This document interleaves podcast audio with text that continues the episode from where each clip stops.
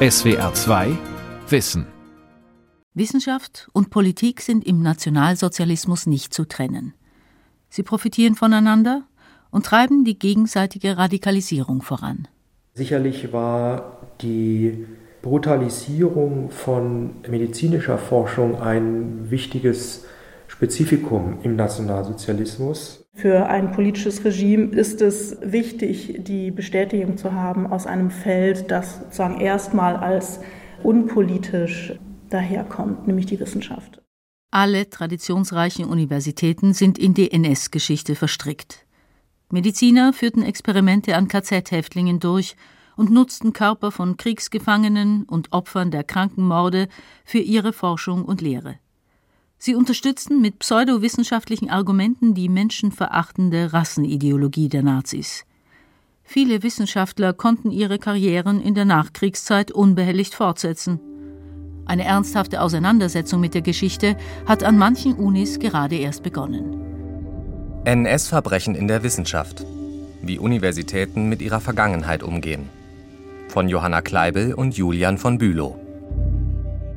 So, wir stehen hier jetzt mehr oder weniger vor dem Ort, wo die Grube 2014 gefunden wurde. Und hier, man muss sich vorstellen, von dem Überhang da ähm, bis zur Gebäudeecke haben sie einen langen Graben ausgegraben. Susan Pollock, Archäologieprofessorin an der Freien Universität Berlin, steht neben der Universitätsbibliothek und blickt weiter vorne auf ein dreistöckiges Institutsgebäude mit dunkelgrünen Rollläden. Dort war von 1927 bis zum Ende des Zweiten Weltkriegs das Kaiser Wilhelm Institut für Anthropologie, menschliche Erblehre und Eugenik, kurz KWIA, untergebracht. Als Bauarbeiter neben der Bibliothek einen Rohrgraben ausheben, stoßen sie auf eine Grube im Erdreich. Und diese Grube war zum Teil voll mit Knochen. Der Baggerfahrer hat es dann gesehen und hat angehalten und die Polizei wurde angerufen und ist gekommen. Die haben die Menge an Knochen geborgen und mitgenommen und die Knochen wurden an die Charité, an die Rechtsmedizin ähm, am Charité gegeben, um untersuchen zu lassen. Gibt es eine Verbindung zwischen den Machenschaften des Instituts und den menschlichen Gebeinen? Der Gedanke ist naheliegend. Doch die Knochen werden, mutmaßlich wegen einer Kommunikationspanne, im Krematorium eingeäschert und anonym bestattet. Fest steht, dass sie von mindestens 15 Personen unterschiedlichen Alters stammen müssen. Weitere Fragen bleiben offen. Doch an der Freien Universität beginnt eine Debatte über Verantwortlichkeiten und darüber, ob es sich um die Opfer verbrecherischer Forschung auch aus der NS-Zeit handeln könnte. Das KWIA ist sehr stark eingebunden in diese eugenische Bewegung, die zum Ziel hat, eben Bevölkerungspolitiken einzusetzen, die den Bevölkerungskörper, also das in Anführungsstrichen Gesetz, sozusagen verbessert und optimiert. Ähm, durch entweder Eheberatungen, Zwangssterilisierungen oder auch freiwillige Sterilisierungen, durch die Besserstellung von höheren, äh, besser verdienenden Bevölkerungsschichten sagt die Historikerin Manuela Bauche. Sie leitet das Projekt Geschichte der Ine-Straße 22, das 2019 auf Anregung von Studierenden am Otto-Suhr-Institut für Politikwissenschaft eingerichtet wurde. Seit 1959 sind Teile des OSI im Gebäude an der Ine-Straße untergebracht. Doch erst seit den späten 1980er Jahren erinnert eine unscheinbare Gedenktafel an NS-Verbrechen die mit diesem Ort und dem ehemaligen Kaiser Wilhelm Institut verbunden sind. Anderes bleibt unerwähnt, zum Beispiel die Wissenschaftsverbrechen in der Kolonialzeit. Im Dachgeschoss des Gebäudes lagerte eine Sammlung mit tausenden Schädeln von Menschen aus den ehemaligen Kolonien. Zitat Jahresbericht KWG 1929-30 Besonders erwähnt seien eine große Anzahl Vorträge, alle zu dem Zwecke, dem Gedanken der Eugenik im ganzen Volke, vor allem in den politisch und gesetzgeberisch einflussreichen Kreisen, die ihm gebührende Geltung zu verschaffen. Das Institut führt den Kampf um die qualitative Besserung der Volksvermehrung bewusst durch. Heißt es 1930 im Tätigkeitsbericht der Kaiser Wilhelm Gesellschaft, der die einzelnen Fachinstitute unterstellt sind. Das Institut für Anthropologie veranstaltet Lehrgänge für preußische Beamte zu Eugenik und Erblehre und wirbt im In- und Ausland für die Idee einer gezielten Bevölkerungsentwicklung. Ein halbes Jahr nach der Machtergreifung der Nationalsozialisten wird im Juli 1933 das sogenannte Gesetz zur Verhütung erbkranken Nachwuchses verabschiedet. Wer gehörlos oder blind geboren wird, wer von Epilepsie, Schizophrenie oder einer Reihe weiterer Krankheiten betroffen ist, soll nun unter Zwang unfruchtbar gemacht werden. Mitarbeiterinnen und Mitarbeiter des Instituts erstellen die dafür notwendigen Gutachten. Auch an der Sterilisation von mindestens 400 afrodeutschen Kindern im Jahr 1937, einer Geheimaktion der Gestapo, wirkt das KWIA mit. Und das KWIA ist insofern an dieser Aktion beteiligt, als einerseits Wolfgang Abel erstmal die grundlegende Untersuchung dafür geliefert hat, indem er eben eine bestimmte Anzahl an afro- und asiatisch-deutschen Kindern anthropologisch untersucht hat, ihre Minderwertigkeit attestiert hat. Das KWIA ist auch an der Durchführung dieser Aktion beteiligt, weil trotzdem diese Aktion illegal ist, sehr viel Wert darauf gelegt wird, dass äh, zu jeder Person, die zwangssterilisiert werden soll, ein anthropologisches Gutachten erstellt wird. Während der nationalsozialistische Staat immer radikaler wird, liefern Forschende vermeintlich wissenschaftliche Argumente für die menschenverachtende Erbgesundheits- und Rassenpolitik. Dass Wissenschaftler die Verhältnisse im NS-Staat zugunsten ihrer Vorhaben ausnutzen, zeigt sich auf besonders drastische Weise in der Beziehung zwischen dem Institut und einem prominenten Mediziner.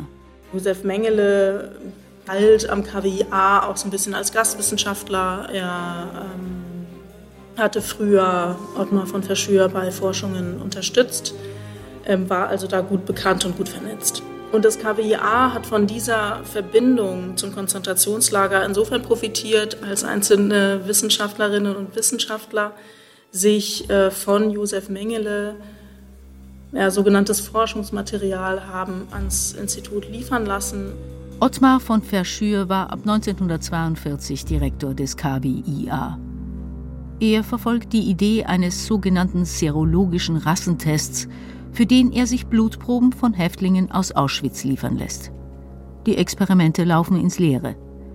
Auch die Biologin Karin Magnussen nutzt die Nähe zu Mengele. Ihr Interesse gilt dem Phänomen der Heterochromie, der unterschiedlichen Färbung von Augen. Sie hat mehrere Zwillingspaare mit Heterochromie vor ihrer Deportation untersucht. In Auschwitz sind die Kinder einer Sinti-Familie kurze Zeit später dem Lagerarzt Mengele ausgeliefert – und angeblich an Tuberkulose erkrankt. Magnussen bittet Mengele um die Zusendung der Augen, sollten die Kinder sterben. Josef Mengele hat es ermöglicht, dass diesen Personen ihre Augen sozusagen entnommen wurden und äh, an das KWIA nach Dahlem geschickt wurden, damit Karin Magnussen sie weiter untersuchen konnten. Das ist eine äh, extrem äh, drastische, sozusagen kaum auszusprechende Verbindung, die äh, bestand zwischen dem KWA und dem NS-Lagersystem. Und wo deutlich wird, dass ähm, ja, diese ähm, Forschung, insbesondere die Rassenforschung am KWA, ähm, sagen, so rassistisch und so entmenschlichend war, dass sie eben noch nicht mal davor zurückgeschreckt hat, mindestens von der Ermordung von Menschen zu profitieren. Das Kaiser Wilhelm Institut für Anthropologie in Berlin ist nicht die einzige Einrichtung, die menschenverachtende Forschung im Sinne der NS-Ideologie betreibt.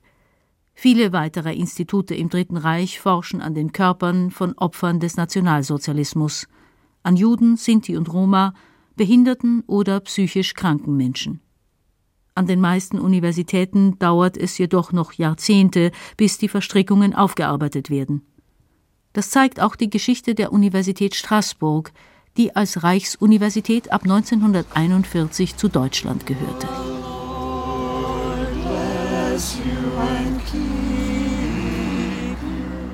Straßburg, Mai 2015. Drei Frauen stehen mit ihren Ehemännern im Kreis vor einem Gedenkstein auf dem jüdischen Friedhof im Stadtteil Kronenburg. Sie sind aus den USA angereist, um zum ersten Mal das Grab ihrer Großmutter zu besuchen. Erst 1999 haben sie erfahren, dass ihre Großmutter Alice Simon in einem Massengrab im Elsass begraben liegt. Alice Simon wird im Mai 1943 von Berlin nach Auschwitz deportiert. Im August desselben Jahres fällt sie im Elsass einem grausamen Verbrechen zum Opfer. Gemeinsam mit 85 weiteren Männern und Frauen wird sie im Auftrag des Anatomen August Hirt im Konzentrationslager Natzweiler ermordet. Mit ihren Knochen soll an der Reichsuniversität Straßburg eine sogenannte jüdische Skelettsammlung aufgebaut werden.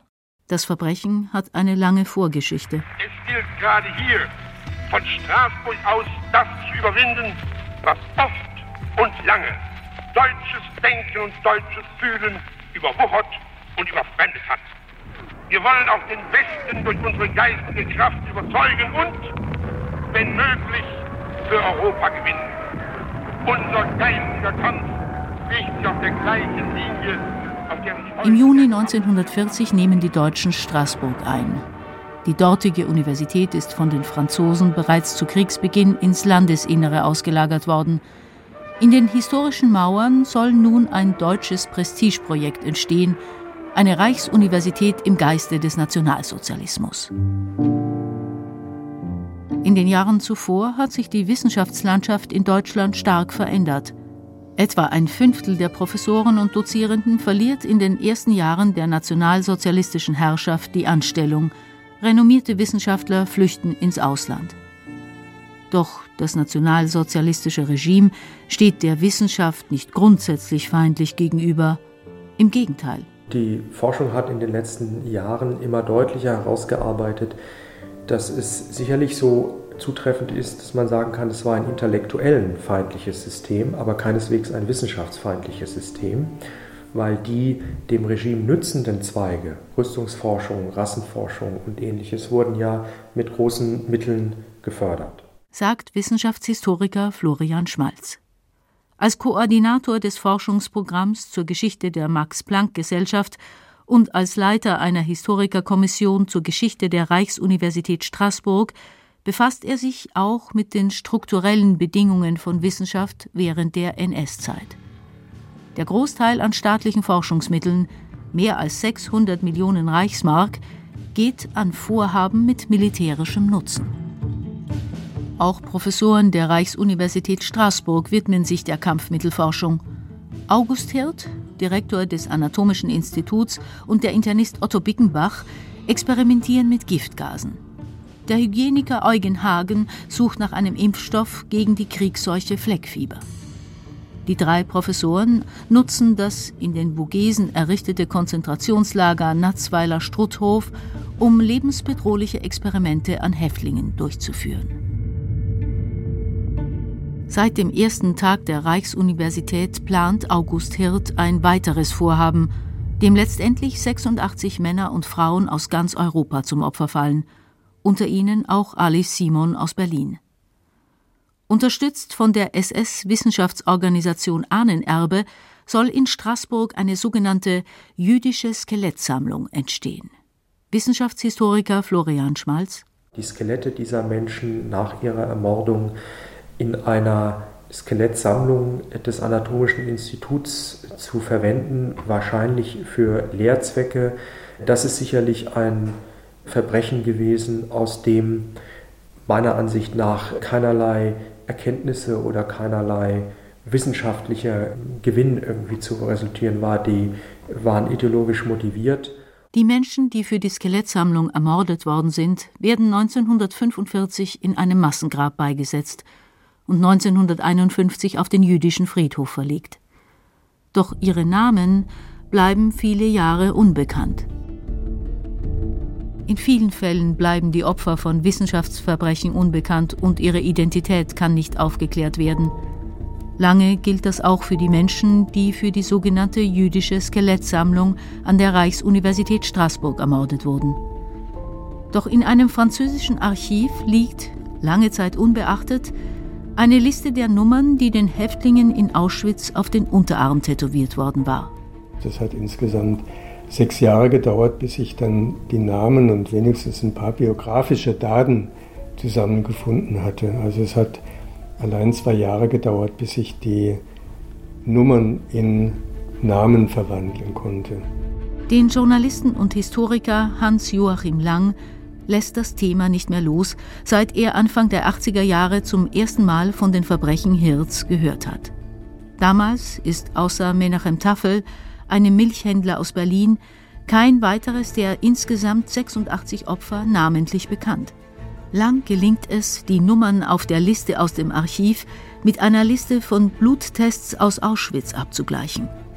Bisher war niemandem der Zusammenhang mit dem Verbrechen im Elsass bekannt. Es war keine selbstgewählte Gruppe, sie hatte ein eigenes Leben und das zu dokumentieren ist mir eigentlich immer sehr wichtig. Diese Leute sind nicht durch den Opferstatus definiert, sondern die sind Opfer eines Verbrechens geworden, aber sie standen irgendwo in einem realen Leben und es gehört zu denen. Das ist das, was ich auch zeigen will. Hugo Charles Hassan, Alfred Ayoum. Hier ist zu hören, wie der Psychiater Georges Federmann am Grabstein auf dem jüdischen Friedhof die Namen der 86 Menschen vorliest. Er ist Leiter des Arbeitskreises Circle Menachem Tafel, der sich in Straßburg für das Gedenken einsetzt. Alice Simon, Emile Sondheim, Nachdem der Historiker Hans-Joachim Lang die 86 Menschen identifiziert hat, wird im Winter 2005 ein Stein mit allen Namen auf das Grab gesetzt. Das Anatomische Institut erhält eine Tafel, die vor einem Missbrauch der Medizin warnt. An der Universität kursieren zwar Gerüchte, dass es in der forensischen Sammlung Präparate aus der NS-Zeit gebe, doch es findet keine offizielle Untersuchung statt.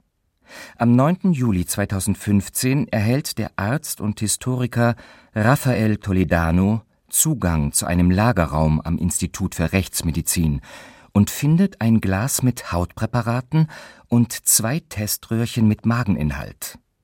Ursprünglich sollten sie als Beweismittel im Prozess gegen die Täter dienen.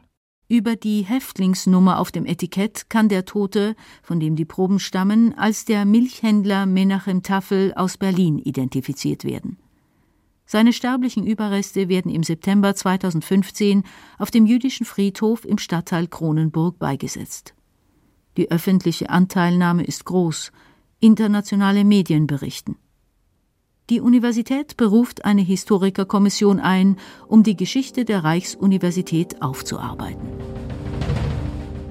Warum beginnt die Universität Straßburg erst 70 Jahre nach Kriegsende damit, die Wissenschaftsverbrechen am Anatomischen Institut von einer Kommission aufarbeiten zu lassen? Eine Erklärung mag sein, dass es deutsche Besatzer waren, die während ihrer kurzen Zeit im Elsass Gräueltaten verübten. Möglicherweise hat die Beschäftigung mit ihren Taten an der französischen Uni deshalb lange keine große Rolle gespielt. Doch auch in Deutschland, wo jede traditionsreiche Universität mit der Gewaltherrschaft des Nationalsozialismus verstrickt ist, vergehen viele Jahrzehnte, bis eine ernsthafte Auseinandersetzung mit der Geschichte beginnt. Das Beispiel Straßburg verdeutlicht, dass es manchmal das Engagement und die außerordentliche Beharrlichkeit Einzelner braucht, bis Verbrechen an Hochschulen aufgeklärt werden und der Opfer öffentlich gedacht werden kann. In manchen Fällen braucht es aber auch mehrere Anläufe, bis eine vertiefte Auseinandersetzung mit dem schwierigen Erbe erfolgt. Das zeigt das Beispiel der Freien Universität Berlin. 1983 macht eine Doktorandin verschiedene Gremien auf die Geschichte des Gebäudes in der Inestraße aufmerksam. Doch es gibt keine größere Resonanz. Zwei Jahre später tritt dann der Kölner Genetikprofessor Benno Müller-Hill mit der Idee für eine Gedenktafel an die FU heran. Der Fachbereichsrat beschließt, eine Tafel anzubringen. Doch es kommt zu Verzögerungen, unter anderem will auch die Max-Planck-Gesellschaft, juristischer Nachfolger der Kaiser-Wilhelm-Institute, beim Text mitreden. Am 15. September 1987 Genau 60 Jahre nach Eröffnung des Kaiser Wilhelm Instituts für Anthropologie montieren die Mitglieder einer Projektgruppe schließlich auf eigene Faust eine Gedenktafel am Gebäude. Die jungen Wissenschaftlerinnen schaffen Fakten. So kommt Dynamik in den stagnierenden Prozess. Fünf Monate später, im Juni 1988, enthüllt der Uni-Präsident die Bronzetafel, die heute noch am Eingang des Otto-Suhr-Instituts hängt. Die unauffällige Tafel lässt sich leicht übersehen. Viele gehen im Gebäude ein und aus, ohne sie zur Kenntnis zu nehmen. Doch es gibt auch Dozierende, die die Geschichte des Gebäudes in ihren Seminaren zur Sprache bringen und Studierende, die mehr darüber wissen wollen. Noch bevor Bauarbeiter 2014 auf die mysteriöse Knochengrube stoßen, konzipieren Studierende die Ausstellung Manufacturing Race. Sie wollen damit auf die weniger bekannte Kolonialgeschichte des Kaiser Wilhelm Instituts hinweisen und regen beim Unipräsidium an, die Vergangenheit sichtbarer zu machen. So entsteht das Projekt Geschichte der Ine Straße 22. Und wie gehen andere Hochschulen mit ihrer belasteten Vergangenheit um? An der Universität Tübingen gründete sich 2002 ein Arbeitskreis zur Aufarbeitung der NS-Geschichte. In drei Berichten schildern Historiker, wie die Universität Zwangsarbeiter einsetzte und wie Forscher bei der Erfassung von Sinti und Roma mitwirkten und damit den Genozid vorbereiteten. Außerdem meldeten Mediziner an Unikliniken Menschen bei Erbgesundheitsgerichten und zwangssterilisierten sie. Auch die Friedrich-Schiller-Universität in Jena ist Schauplatz von Verbrechen gegen vermeintlich erbkranke Menschen. Hier wirkt der Mediziner und Rassenhygieniker Karl Astel als Rektor.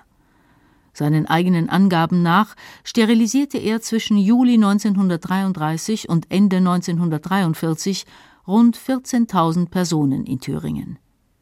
55 Jahre später, 1998, beginnt die Universität in einem langjährigen Prozess, die Geschichte der Hochschule aufzuarbeiten. Neben den umfangreichen Zwangssterilisierungen muss die Uni Jena sich mit einem weiteren Teil ihrer Geschichte auseinandersetzen. Zum 100. Todestag des Zoologen Ernst Haeckel veröffentlicht die Uni Jena 2019 gemeinsam mit der Deutschen Zoologischen Gesellschaft die sogenannte Jenaer Erklärung.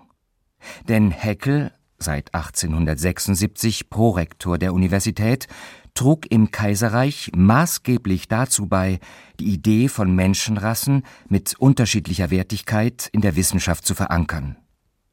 Die Erklärung richtet sich ausdrücklich gegen die Verwendung des Begriffs Rasse im Zusammenhang mit Menschen. Zitat Je nahe Erklärung, es gibt hierfür aber keine biologische Begründung, und tatsächlich hat es diese auch nie gegeben. Das Konzept der Rasse ist das Ergebnis von Rassismus und nicht dessen Voraussetzung. Eine weitere Herausforderung Wissenschaftliche Einrichtungen müssen sich damit auseinandersetzen, dass nach dem Krieg Hirnschnitte und andere Präparate in ihren Sammlungen zurückbleiben, die von NS-Opfern stammen. Die Max-Planck-Gesellschaft, zu der mehr als 80 Institute gehören, beschließt 1989, alle Humanpräparate aus der NS-Zeit bestatten zu lassen. 1990 werden viele von ihnen auf dem Münchner Waldfriedhof beigesetzt. Doch 2015 findet ein Mitarbeiter abermals einen Kasten mit verdächtigen Hirnschnitten. Daraufhin überprüft die Gesellschaft all ihre Präparate. 2017 beginnt ein Opferforschungsprojekt, um die Identität der Toten festzustellen. Eine Stunde Null gab es nicht viele der Wissenschaftlerinnen und Wissenschaftler, die in den Instituten tätig gewesen sind, die während des Nationalsozialismus auch in Verbrechen verstrickt gewesen sind, haben ja nach 1945 weitergewirkt. Und wenn man die generationellen Abfolgen sich ansieht, war es sicherlich so, dass bis in die 80er, 90er Jahre hinein noch die Nachfolgegeneration der unmittelbar in die Verbrechenskontexte verstrickten Wissenschaftler oder diejenigen, die Kenntnisse darüber hatten, in den Institutionen tätig gewesen sind? Auch die Angehörigen des inzwischen abgewickelten Kaiser Wilhelm Instituts für Anthropologie können in der Nachkriegszeit weiterhin forschen und lehren oder genießen unbehelligt ihren Ruhestand.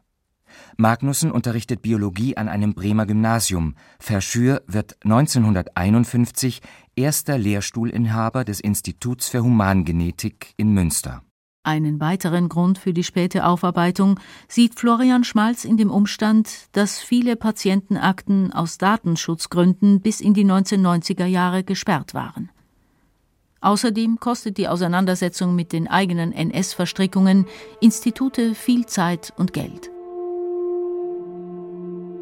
An der Freien Universität Berlin haben die Zufallsfunde in der Baugrube die Debatte um die Vergangenheit neu aufgerollt. Anfang 2021 lädt die FU gemeinsam mit dem Landesdenkmalamt und der Max-Planck-Gesellschaft online zu einer Informationsveranstaltung ein. Was es mit den 2014 gefundenen und eingeäscherten Knochen auf sich hat, kann nicht mehr zweifelsfrei aufgeklärt werden. Doch bei mehreren Grabungen haben die Archäologieprofessorin Susan Pollock und ihr Team 16.000 weitere menschliche Knochenfragmente gefunden.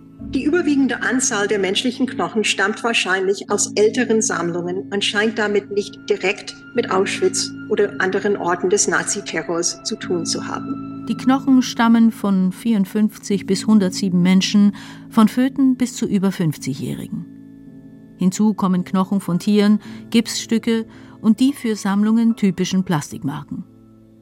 Nur ein auffälliger menschlicher Knochen und zwei Gipsstücke deuten auf eine jüngere Herkunft. Auch wenn die Identifizierung der menschlichen Überreste alles andere als eindeutig ist, können und müssen wir daran festhalten, dass sie mit einer menschenverachtenden Respektlosigkeit behandelt wurden.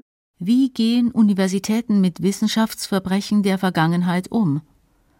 Die Beispiele der FU Berlin und der Uni Straßburg zeigen, dass dieses Kapitel noch lange nicht abgeschlossen ist. In Straßburg hat eine international besetzte Historikerkommission 2016 die Arbeit aufgenommen. Sie erarbeitet Empfehlungen für den Umgang mit der Geschichte der Reichsuniversität. Mehrere Publikationen sind geplant. In Berlin sollen die gefundenen menschlichen Knochen auf eine würdevolle und nicht konfessionelle Weise beerdigt werden. Das kleine Team des Projekts Geschichte der Inestraße 22 hat inzwischen erste Ideen vorgestellt, wie die Vergangenheit dauerhaft am Gebäude sichtbar gemacht werden könnte. An beiden Orten mahnen bislang lediglich Gedenktafeln. Souvenez-vous d'elle, pour que jamais plus la médecine ne soit dévoyée. Erinnert euch an sie, auf dass die Medizin niemals mehr auf Abwege gerät. Zitat von der Gedenktafel in Berlin Wissenschaftler haben Inhalt und Folgen ihrer wissenschaftlichen Arbeit zu verantworten. SWR 2 Wissen. NS-Verbrechen in der Wissenschaft, wie Universitäten mit ihrer Vergangenheit umgehen, von Johanna Kleibel und Julian von Bülow. Sprecher Uwe Peter Spinner und Elisabeth Findeis. Regie Günther Maurer. Redaktion Vera Kern. SWR 2 Wissen. Manuskripte und weiterführende Informationen zu unserem Podcast und den einzelnen Folgen gibt es unter swr2wissen.de.